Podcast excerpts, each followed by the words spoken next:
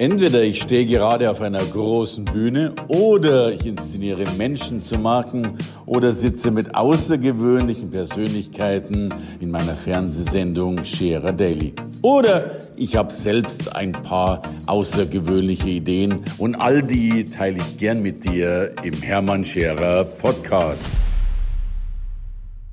Herzlich willkommen bei Scherer Daily. Dieses Format besteht darin, dass ich immer wieder die Ehre habe, Männer oder Frauen auszusuchen, die Großartiges leisten, die Besonderes gemacht haben. Und heute darf ich eine Frau begrüßen, die Bücher schreibt wie ein Turbo. Man könnte fast sagen, in jedem Jahr eins. Und äh, mittlerweile ist es das dritte, das rausgekommen ist, in kurzer Zeit wieder ein Bestseller, weil sie sich einem Thema widmet, das sonst fast kein Mensch anschaut. Und damit ist sie zumindest im deutschsprachigen Raum meines Erachtens die einzige bei ihr geht es über Gender und Gender Balance. Aber genau all das will ich gleich mit ihr besprechen. Herzlich willkommen, Anke van Beekhuis. Hallo Hermann. Hallo Anke, schön dich wiederzusehen nach langer Zeit. Du siehst großartig aus. Dankeschön. Und du hast gerade mal wieder dein neues Buch rausgebracht. Erzähl, ja. wie ist es dazu gekommen? Danke für die Einladung auf ja, alle Fälle. Du, gern, danke. Ähm, wie ist es dazu gekommen? Ja, ich bin ja seit über 14 Jahren Organisationsberaterin und ja. beschäftige mich äh, somit mit Organisationen, mit Teams, mit Menschen in Organisationen. Du hast ja große Firmen geleitet oder Projekte geleitet. Genau, und leite. Wenn ich mich richtig erinnere. Genau, und war vorher auch in der Technik äh, tätig und Großbaustellen geleitet und, äh, und war auch im Ausland tätig, ähm, im Management und habe einfach viele schon gesehen und in Organisationen auch und bin dann durch den Auslandsaufenthalt äh, auch draufgekommen, in Holland läuft alles ein bisschen besser. Also wenn man es ganz genau nimmt, als in Österreich oder in Deutschland, okay. äh, mit der Balance. Und habe dann mir das angeschaut, wie das in Organisationen ist. Und durch die Organisationsentwicklung auch hatte ich die Möglichkeit, tiefer in die Organisationen reinzuschauen und auch zu erkennen, was bringt einen Mehrwert für eine Organisation. Und da reden wir halt von gemischten Teams, die einen Mehrwert bringen und verstärkt auch, gerade im deutschsprachigen Raum, habe ich einen Unterschied zu internationalen Unternehmen gesehen, mhm. die einfach mehr gemischte Teams haben, also Frauen und Männer in Teams, Nationalitäten natürlich, mhm. aber auch in der Führungsebene. Mehrere ähm, Durchmischung, ja, nämlich Männer und Frauen, und das ähm, zu einer anderen Führung führt. Okay, davon bin ich überzeugt. Aber jetzt habe ich gar nicht verstanden, haben die Deutschen mehr Männer und Frauen oder die internationalen mehr Männer und Frauen? Die internationalen haben mehr Männer mehr und Frauen, mehr Balance als ja. die Deutschen und die Österreicher. Ja, das, das glaube ich sofort. Also wenn du dir die Vorstandsebenen anschaust in Deutschland und in Österreich, in den gängigen Großkonzernen, dann hast du die anzugtragenden Männer mit ja, Krawatte ja. und weißem Hemd. Ja. ich erlebe das selbst auch bei Vorträgen. Ja, oder? Wenn du dann so reinschaust in den Saal und irgendwie ist alles dunkel und schwarz, weil man sieht doch ein paar weiße Hemdkragen raus genau. und du weißt, äh, genau. hier sitzen Männer. Und das ist quasi der Unterschied. Und wenn du international gehst, also gerade wenn du in den IT-Bereich gehst oder, oder auch Sportbereich, ich habe bei Nike gearbeitet. Es war eine wahnsinnige Durchmischung in allen Ebenen, also in Führungsebenen. Und es war auch keine Diskussion, ja, ob da jetzt eine Frau oder ein Mann sitzt, sondern es ging immer um die Qualität und die Leistung. Und, und warum ist es in Deutschland nicht so? Also ähm, ja, es ist halt äh, Geschichte. Ja, wir haben natürlich äh, aus der Geschichte heraus ein sehr klassisches Rollenbild. Die Frau ist zu Hause, erzieht die Kinder, kriegt sie natürlich auch, sind ja wir dafür geeignet. Ja, wir, das hat sich auch noch nicht verändert. Nein, das sich auch, wird sich auch nicht verändern, äh, obwohl, weiß man nicht so genau, aber biologisch ist es vorgegeben. Und es hat natürlich dazu geführt, dass äh, äh die Männer ähm, äh, arbeiten gehen ja. und die Politik hat dazu beigetragen. Also wir haben wirklich geschichtlichen Hintergrund, dass diese Imbalance passiert ist, weil einfach auch Politik ähm, Frauen, die zu Hause sind, fördern in Österreich und in Deutschland. Äh, es hat sich gebessert in den letzten zehn Jahren, aber es ist immer noch das Thema. Also bei uns kriegt man zusätzliches Geld, wenn man zu Hause bleibt. Ja, und, ähm, und natürlich die Religion ist auch ein Thema. Ja, wir haben halt auch durch die Religion in der Sozialisierung Rollen, klassische Rollenbilder. Mann ist so, Frau ist so. Und das führt dazu, dass eben von, von der Vergangenheit her schon mhm. Männer eher in Führungspositionen waren als Frauen. Und das hat sich halt weiterhin so, be, mhm. so geblieben, weil natürlich auch Männer wieder Männer einstellen. Ja, ich habe das Phänomen, wenn ich mit Vorständen rede, sage ich, was stellt es denn hier so ein? Ja? Und dann kann man, wenn man den Vorstand kennt kann man, und kennt und dann die Führungskräfte sieht, dann sieht man, ah, der stellt eigentlich lauter Klons ein von mhm. sich selber. Ja. Das ist jetzt nichts Negatives, sondern das ist einfach natürlich. Wir vertrauen den Menschen, die uns am meisten ähnlich sind. Mhm.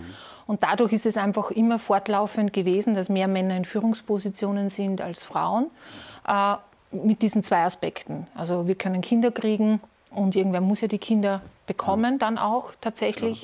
In der Schwangerschaft geht es ja noch und dann auch mit dem System, also mit der Politik. Und die meisten Männer stellen ja nicht nur Männer ein, sondern sogar auch noch ähnliche Männer. Ne? Ja, also auch genau. die Persönlichkeitstypen ja. sind ja, auch noch mal nicht durchmischt. Genau. Ne? Also genau.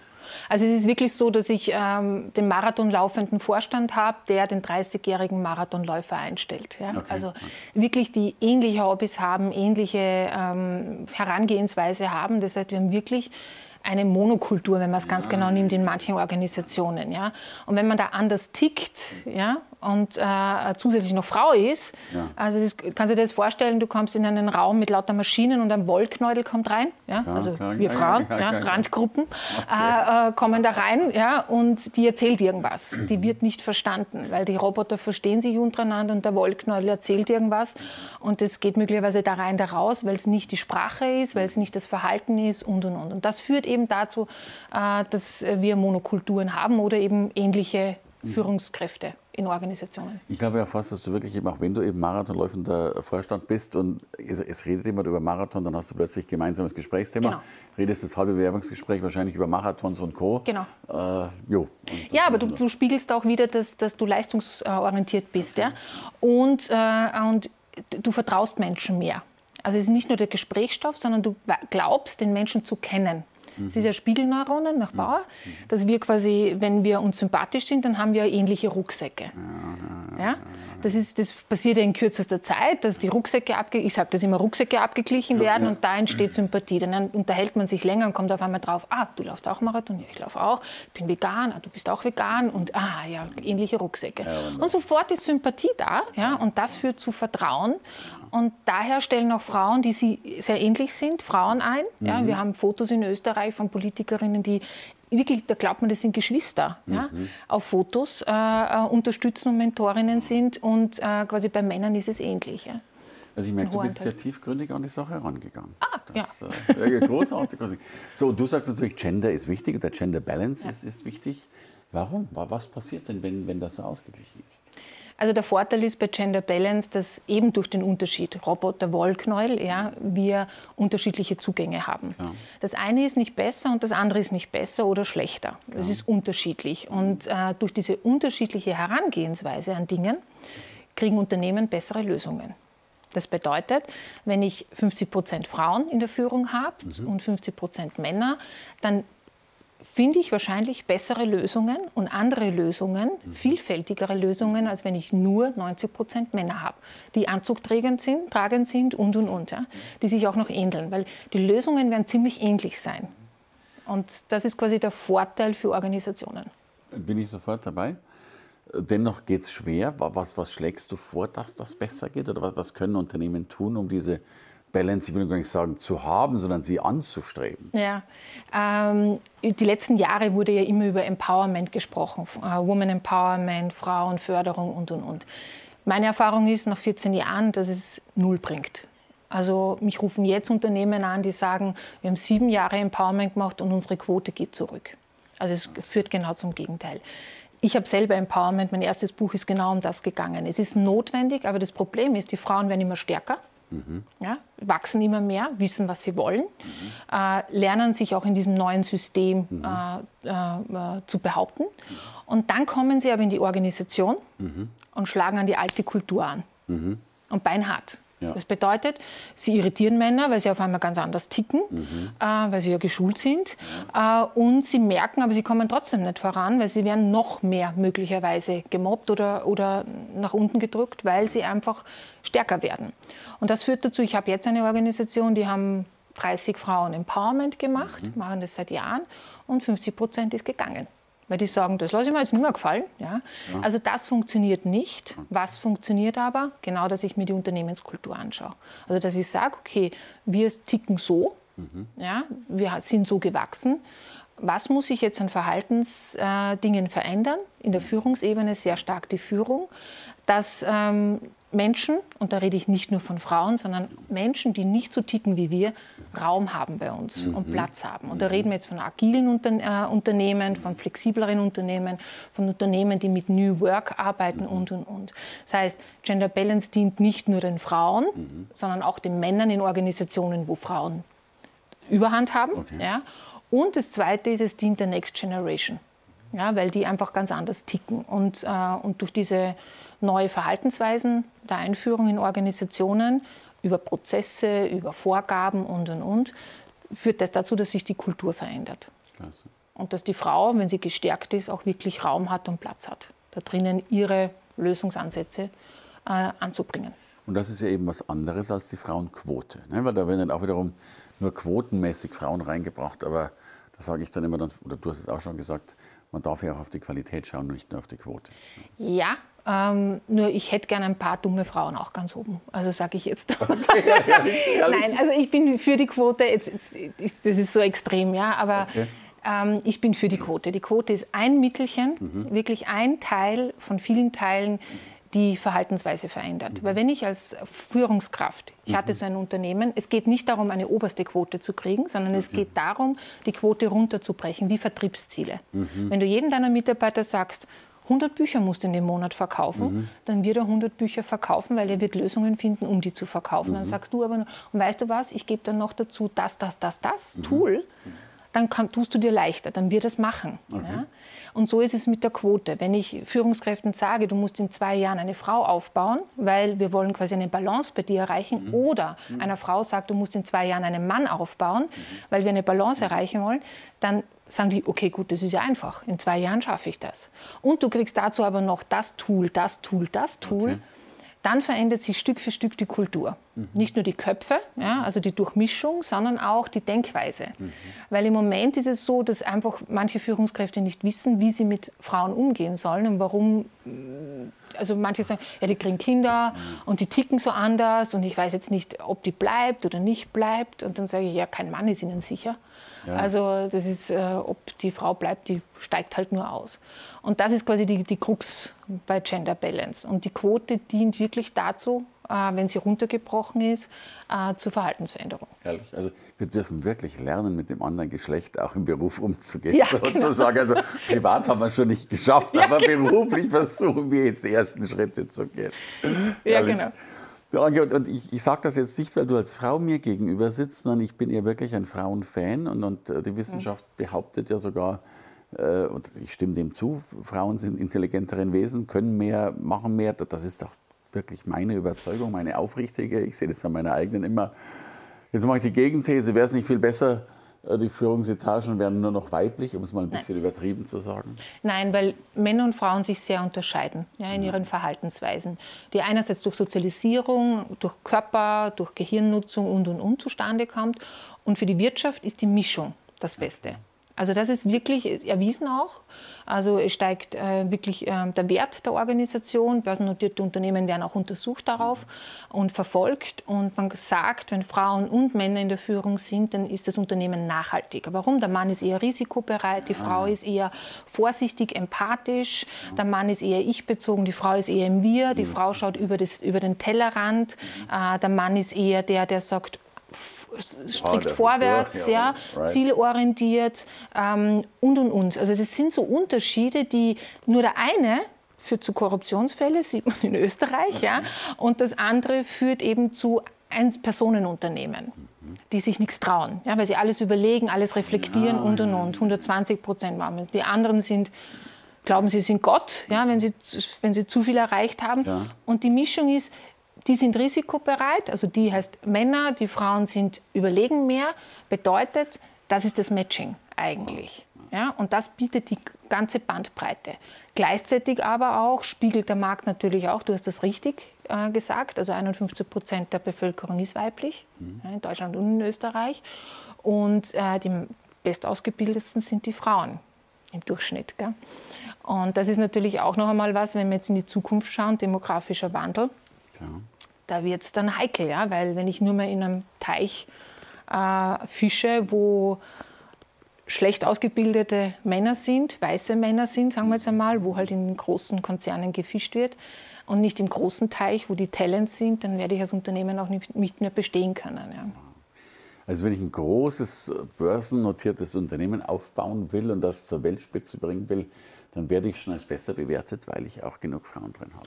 Ja, du wirst es gibt schon die Vorgaben jetzt, also viele Unternehmen haben die Vorgaben. Du hast auch quasi, äh, du musst gewisse Dinge liefern. Äh, aber du kriegst natürlich ein besseres Employer Branding, weil die zukünftige Generation schaut sehr stark, wer ist in der Führung. Wir haben eine Studie letztes Jahr gemacht, 2018, wo wir 500 High Potentials befragt haben, also weibliche High Potentials, weil männlich und weiblich wurden schon untersucht ganz, äh, auf der ganzen Welt. Und wir haben nur Österreich gemacht und die weiblichen äh, High Potentials haben wirklich konkret gesagt, sie gehen nur in Unternehmen, wo sie genau sehen, dass die Balance ist. Und, äh, und das ist quasi, wenn ich eine Organisation umstrukturieren möchte, gerade bei einem Generationenwechsel. Ja, wir stehen ja davor in Deutschland und in Österreich, ja, ja. dass die Baby Babyboomer weg sind ja, oder weggehen. Ja. Und da, hin, genau, und da kann ich quasi jetzt die, die, die Zeit nutzen oder die, den Moment nutzen, zu sagen, okay, ich mische ein bisschen durch. Weil die Potentials sind da, die Frauen sind da, sie müssen nur gefunden werden. Großartig. Und dann geht's, erlebe ich aber doch, ich arbeite ja viel mit Menschen, die auf der Bühne stehen. Du selbst hältst begnadete Vorträge ja. und stehst auf der Bühne. Und ich weiß, dass der Markt zum Beispiel nach, nach Frauen Sehnsucht hat, die ja. auf der Bühne stehen. Äh, und ich erzähle es auch immer wieder und alle Frauen sitzen dann auch vor mir und nicken und finden das großartig und sagen, naja, man ist ja toll, was der da sagt. Aber es gibt fast immer noch, du als eine der wenigen Ausnahmen, es gibt fast immer noch keine Frauen, die dann ja, sicher in einem selbstständigen Bereich dann auf der Bühne stehen. Sie werden nicht gebucht. Also ist ganz faktisch. Wenn du dir anschaust, Diskussionsrunden oder wie sie alle heißen, ja. Speaker-Veranstaltungen sind hauptsächlich Männer oben ja. und die wenigen Frauen, die es gibt, kommen nicht einmal zum Zug. Und wenn du, glaube ich, Speakerinnen fragst und ich frage sie, sind sie hier weniger gebucht. Das hängt sehr stark damit zusammen, dass diese Expertenrolle sehr männlich ist. Okay. Und dass ein Mann ähm, anders gehandhabt wird, ja, flexibler gesehen wird. Und, äh, und es liegt sehr stark an den Agenturen, dass sie sich nicht die Mühe machen, auch mhm. zu recherchieren, wo gibt es denn gute Frauen. Und die gibt es. Ja. Ich sehe sie auch regelmäßig auf der Bühne. Sie sind jetzt nicht bam, bam, bam. Ja. Ah, ja, ja. Ähm, das muss vielleicht auch nicht immer so sein. Ja. Ähm, wenn sie es gut rüberbringen und mit, mit Humor rüberbringen, reicht es ja auch schon. Ja. Und ähm, da sehe ich schon einen Nachholbedarf in diesen äh, Eventagenturen, die das organisieren, auch in den Unternehmen, dass sie immer recherchieren nach Männern. In Diskussionsrunden ist es genauso, wir zeigen das auch auf, aber es gibt mittlerweile eigene Plattformen mit Expertinnen, ähm, die sichtbar sind, ja, die sich auch trauen, auf Bühnen zu gehen. Letzte Woche habe ich gehört, war ich bei einer Veranstaltung sage, ich keine einzige Frau. Ganzen Tag, ein Speaker nach dem anderen. Äh, Experte, für 50 Prozent der Speaker hätte ich andere Expertinnen. Ja, und da kriegen aber doch viele auch sogar Beschwerden, was heißt, warum habt ihr keine Frau auf der Bühne? Ja, genau. Also da glaube ich, suchen die schon manchmal, vielleicht finden sie auch keine. Das wäre meine Gegenthese. Sie sagen, also jetzt habe ich wieder eine Ausrede gehört, äh, wir fragen so viel an und die sagen dann nein. Und das ist halt, äh, glaube ich, die Umdenke, die stattfinden muss. Das beschreibe ich auch im Buch sehr genau. Ich kann nicht eine andere Zielgruppe mit der gleichen Sprache ansprechen wie die eine Zielgruppe. Okay. Und das passiert aber. Ja? Wenn ich Expertinnen anspreche und denen sage, wissen Sie, das sind tausend Leute. Ja? Und Sie sprechen vor tausend Leuten und zwei Kameras haben wir, dann wird die meisten Expertinnen werden absagen. Okay, und ich, ja. bei den Männern, die sagen, wow, tausend Leute. Ja? und wenn man aber der Frau sagt, äh, weißt du, da kannst du was bewegen, da hast du tausend ja. Leute, die dir zuhören für dein. Thema und, und, und, und du kannst was umsetzen, dann sagen sie, oh wow, das könnte ich mir antun. Gute Begründung. Also ich darf dieses Buch hier empfehlen. Ein großartiges Buch. Wir kriegen es gleich mal eingeblendet hier. Hier darf ich es nochmal zeigen. Also der neue Bestseller unbedingt zu lesen. Denn dann gibt es sicherlich sehr bald mal Veranstaltungen, wo dann irgendjemand auf der Bühne stehen wird und keine schwarzen Anzüge mehr sieht, sondern nur noch, ich übertreibe ein bisschen, bunte Kleider oder genau. was auch immer. Danke für das Danke schöne dir. Gespräch. Danke. Viel Erfolg mit Dankeschön. Danke fürs Reinhören in den Podcast. Wenn du mehr von mir wissen willst, komm zu meiner Veranstaltung Hermann Scherer Live. Infos und Sonderkonditionen für dich als Podcast-Hörerin oder Hörer findest du unter www.hermannscherer.com/bonus. Bis bald im nächsten Podcast.